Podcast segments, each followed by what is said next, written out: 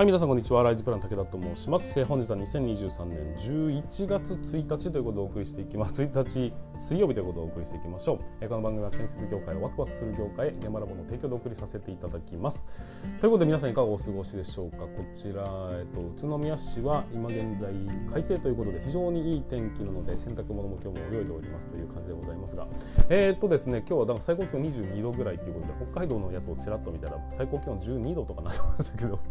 こんなに違うんだねっていうふうにね改めて感じましたが、えーと、皆さんの地方は暑いんでしょうか寒いんでしょうかちょっとねコメントだとかを寄せていただけるとありがたいなっていうふうに思っております。で、えーと、ちょっと久しぶりにですね仕事のやり方みたいなことをちょっとね振り返ったりしながら、えーと、日々日々じゃないな昨日ダラダラっと過ごしてた ダラダラって夜ね、え、ダラダラっとしてたんですけどもあのー自分の仕事のルーティンみたいなのありますね。朝、え、必ずメールをチェックしましょうだとか、えー、と何かこうアイデア出しなのかわかんないです、えー、と現場を巡回するなのか。いろんなこう、えー、ルーティンって必ずあるじゃないですか。でそれ面倒くせえなって思うことも結構あるんでしょうけどでもやっぱりやらなきゃいけないよねっていうことはやらなきゃいけないわけですよね。でその中に僕最近ちょっと思ったんですけど今今一生懸命まさに、えー、と明日からじゃあ今日からのねルーティンを考えている最中ではあるんですけども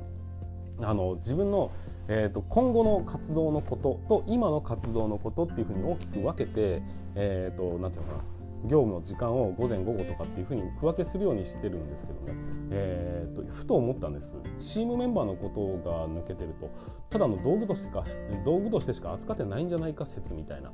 そういう感じになってしまってるんじゃないかというふうにちょっと我に返りましてこれはいかんいかんと。要は必要な分だけやってくれりゃいいよみたいなことではなくてちゃんと,、えーと、時間をとってね、えここの時間はそのチームでできることを考える時間みたいなのを、まあ、30分なり1時間なりもしも取ることができるんであれば多分業務ってもっともっと、え前に進んでいくんじゃないかな。要はチームの力を全然使い切れてないと。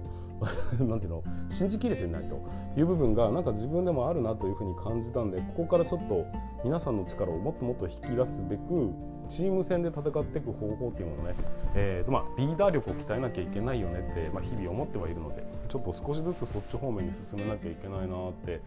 思ったんでしっかり、ね、そういう時間を取ろうというふうに感じております。でまあ夜になったら例えば1時間 あの筋トレをするだとか、えー、健康維持のために使いましょうとかっていうその時間はしっかりと確保してそれを継続していくというのってやっぱ大事なことだとは思いますんで、えー、その中のね一つのルーティンとして皆さんチームメンバーのことというか、まあ、現場であれば、えー、部下のことを考えるとか、先輩であれば後輩のことを考える時間とかそういうのをちょっと自分以外の人のために使える時間っていうのをルーティンの中に一つ入れるともしかしたら皆さん人生好転していくんじゃないのかなというふうに思ったりします。それをね僕は今、えー、理屈上は分かったのであとはどうやって実践していけるのかっていうことをそれと継続していけるのかっていうことをねちょっとやってみたいなと思いますんで、えー、時々こう、えー、と皆さんにお伝えさせていただきたいというふうに思っております。はいということで皆さん本日も進めていきたいと思いますが準備の方はよろしいでしょうか？それはそれでは今日も立ち入り禁止の向こう側へ行ってみましょう。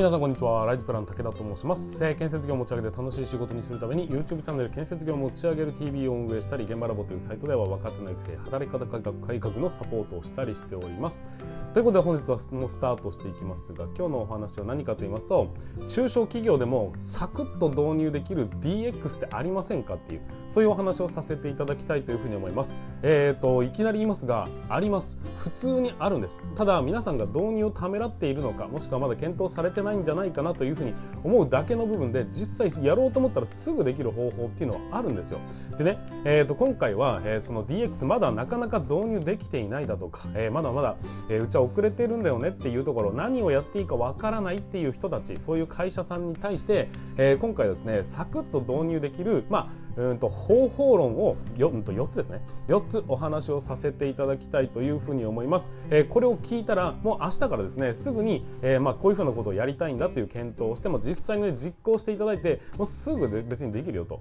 いう方法になりますんで、えー、ぜひね参考にしていただきたいというふうに思います。でこの4つをね一個一個ちゃんと説明していくとなかなかの時間になりますんで今回はある程度のあらすじ概要だけお話しさせていただきます。今後ですね、え、これをですね4つに分けて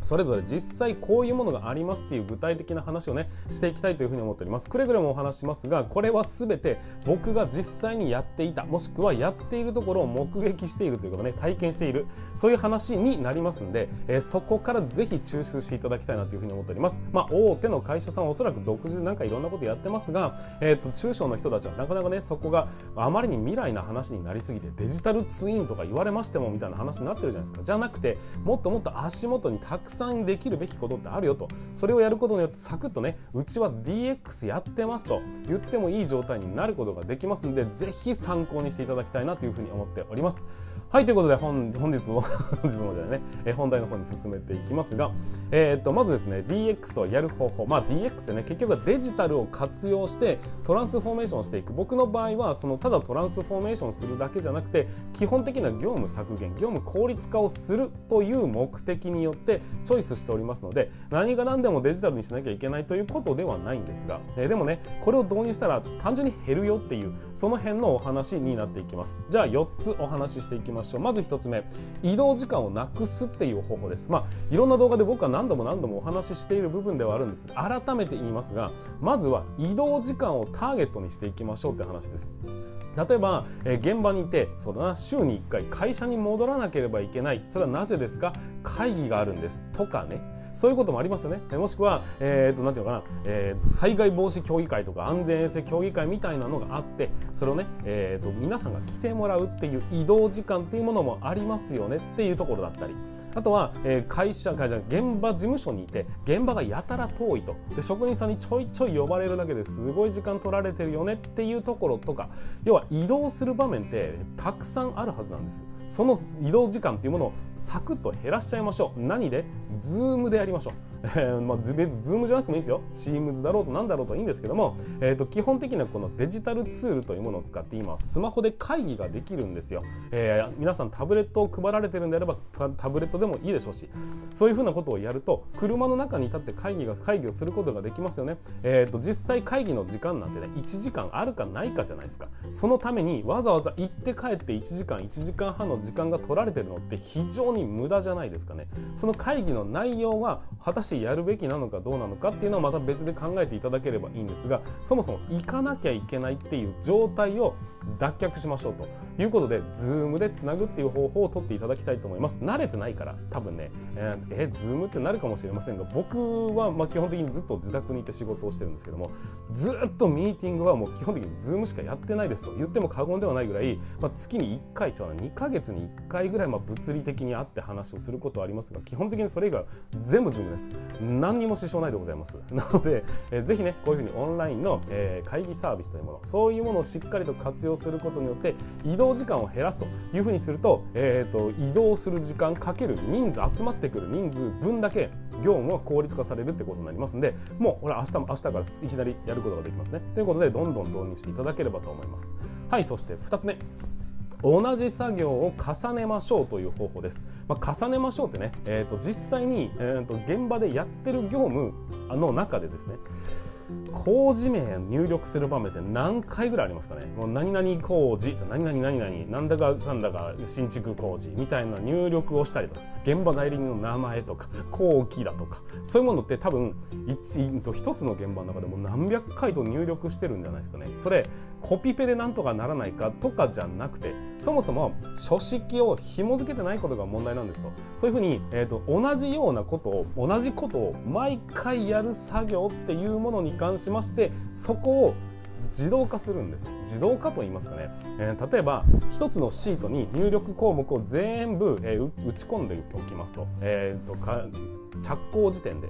工事名。後期現場代理人係員だとかそういう名前をざーっと書いて工事概要まで入力するってこれ1回やんなきゃいけないです。1回やったらそこに紐づいてるデータ全てがもうそれに入力されるっていうことにすればあとはまあ紙で出すんであれば出力っていうふうにボタンを押せばいいだけなんです。それをですねいちいちコピペコピペコピペとかって言ってるのってもうねさすがに時代遅れかなというふうに思います。エクセルを、えー、シートいっぱい並べればいいだけですしそれをね、えー、っとしっかりとえーと、数式をちょっと入れればいいだけなんです。別に難しいことじゃないんです、えー、なのでそこをしっかりと活用していただきたいという話。これが現場のお話。じゃあ会社的にもねこれ全く同じことが言えるんです。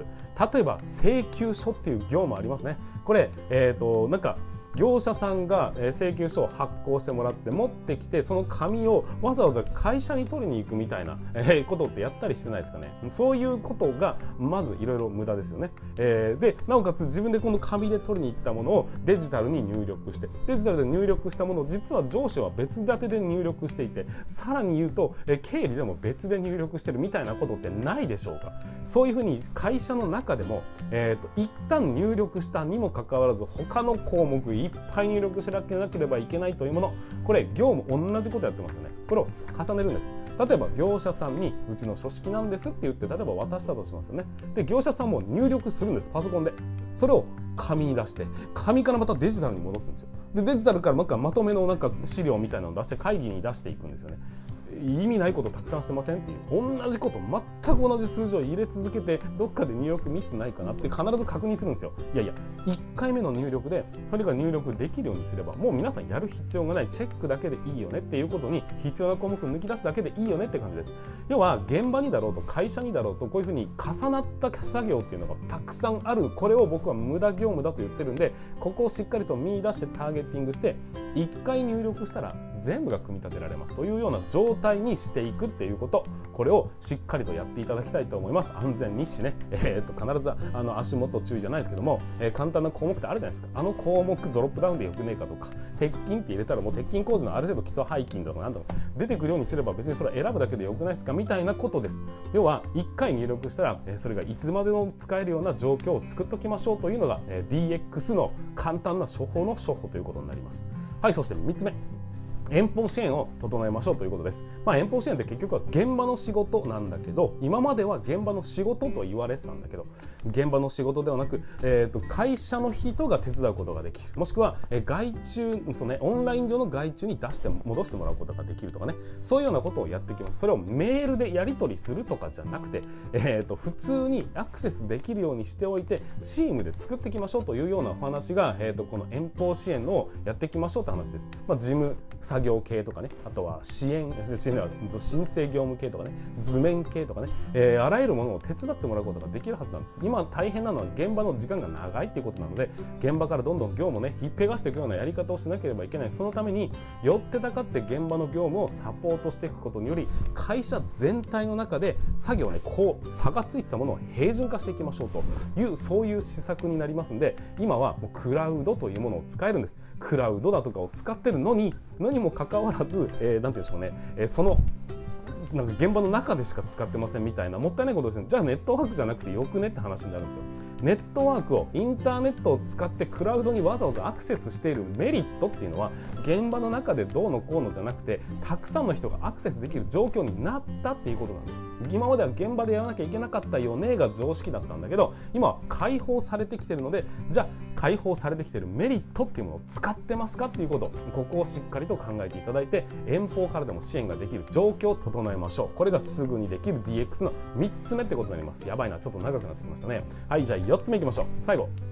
えーと、業務を自動化する方法って話です、まあ、自動化するってねすごい難しそうに聞こえるかもしれませんが例えば僕がやってきた、えーと、今日新規入場者教育を動画にしましょう。これも立派な自動化なんですよ、えーと、一回例えばねここにカメラを置いといて、えー、と本気で一番最初、えー、職人さんに対して新規入場者教育をやるじゃないですか。その映像を撮っとくんです。でそこに例えば図面だとかを差し込むみたいなことはね多少の、えー、と動画編集をやればすぐできるスマホでもできますからね。でそのできる状態を作って動画を1本作るんです。そしたらその後、えー、1回説明したら以後ずっと再生ボタンを押すだけでそれと全く同じレベルの説明をすることができますよねっていう。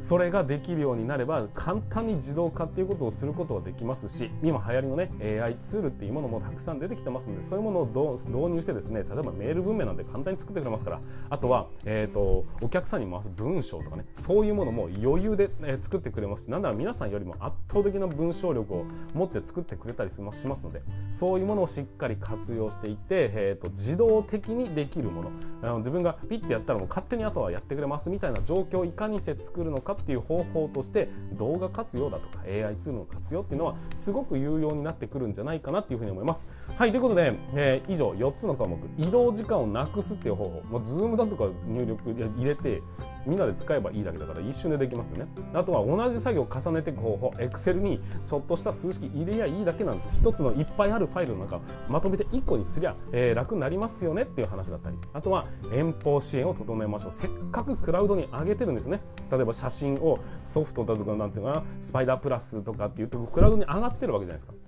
それをみんなでこう、えーと、作作ったり黒板を作ったり共有したりね、えー、みんな勝手につく使ってみたりだとかっていうそういうふうに、えーと、同じ作業があるならどんどん、うんと これどうだどうの話でしたっけ？遠方か？遠方支援のまあいいか、えー、いいんです。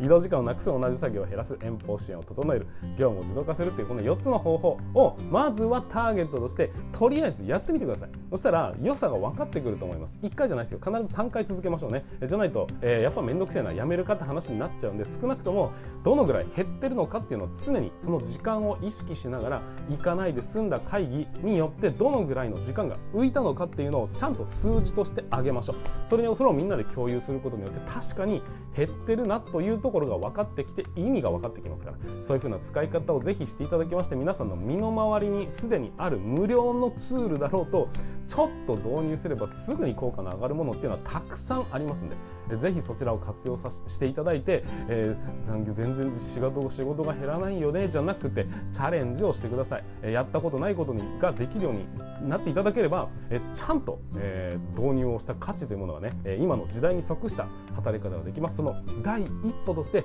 えまずはこのね小さな DX というのを推進していただいてですね、えー、ぜひ皆さんの業務を軽くしていただければな。そして心の余裕が生まれて建設設業界でワクワクできるそんな人間になってほしいなというふうに思っております。はいということで本日も最後までご視聴いただきましてありがとうございました。また、えー、次回の放送でお会いいたしましょう。それでは全国の建設業の皆様本日もご安全に。後半ちょっとグダグダですいませんでした。